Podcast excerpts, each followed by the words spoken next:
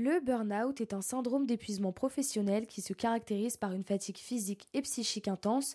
Il est généré par des sentiments d'impuissance et de désespoir.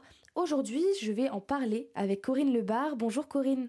Bonjour Mathilde. Vous avez été victime d'un burn-out en 2019. Durant votre arrêt de travail, vous participez à un groupe de parole au cours duquel vous rencontrez d'autres femmes dans la même situation que vous. Après quatre mois dans ce groupe, vous avez créé des liens forts avec ces femmes qui vivaient aussi un burn-out et vous avez décidé ensemble d'écrire un livre qui s'intitule À s'en brûler les ailes. Mais comment avez-vous eu cette idée d'écrire un livre qui raconte chacune de vos histoires? Alors, en fait, avant de se quitter, les femmes ont toutes exprimé euh, leur tristesse à l'idée de devoir nous séparer et leur envie de continuer quelque chose. il se trouve que moi, euh, j'avais une profession euh, dans laquelle j'avais eu l'occasion de publier des articles et des ouvrages, et je leur ai dit, mais si on faisait un livre ensemble?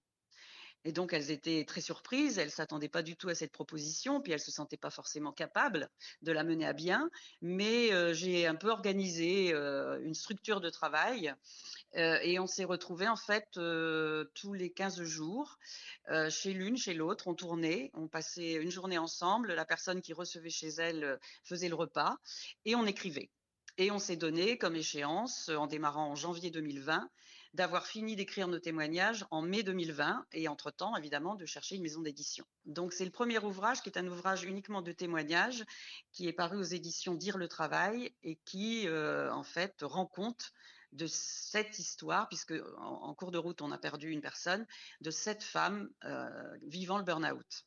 En fait, à chaque journée que nous passions ensemble, comme nous étions sept, nous, avons fait sept récits. Chaque journée, donc, était dédiée à l'une d'entre nous, à tour de rôle, et une personne se racontait oralement. Les autres posaient des questions pour lui permettre de développer, de préciser certains points. Elle rentrait avec tout ce matériau, hein, puisque tout était enregistré. Et elle rentrait chez elle en se disant, bah maintenant, euh, de quelque chose qui était oral, je vais passer à l'écrit et je vais écrire mon témoignage sur la base de ce que j'ai dit, mais aussi de tout ce que j'ai apporté en plus grâce aux questions, aux commentaires ou aux réactions des autres. D'accord. Donc ça enrichissait considérablement le récit initial. Par la suite, vous avez écrit un deuxième livre, Réussir son burn-out, aux éditions RS de Toulouse. Dans une première partie, vous parlez également de vos témoignages et dans une deuxième partie, c'est toute une réflexion sur votre résilience.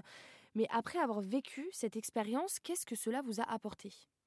Alors, la première chose, c'est que ça m'a rassurée sur mes capacités parce que j'avais énormément perdu, enfin en tout cas je, croyais avoir perdu beaucoup de capacités parce que quand on fait un burn-out, on n'est pas seulement encline à, la dépression, euh, mais on a aussi des problèmes cognitifs, on a des problèmes de concentration. Moi par exemple, depuis que ça m'est arrivé, je n'arrive plus à lire un roman en entier.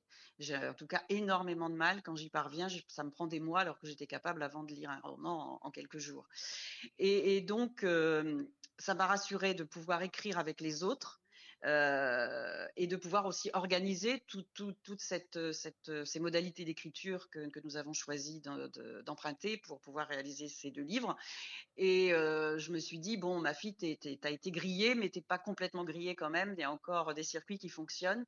Euh, donc ça, c'est la première réassurance que ça peut donner. On a une estime de soi qui est très basse quand on fait un burn-out, donc ça a commencé à remonter l'estime de soi. Et ça a permis après de se faire un peu plus confiance. Merci à vous, Corinne Lebar, d'être venue sur RZN Radio nous parler de vos deux livres sur le burn-out aux éditions Dire le Travail et RS. Vous pouvez retrouver toutes les informations sur le site internet rzenradio.fr.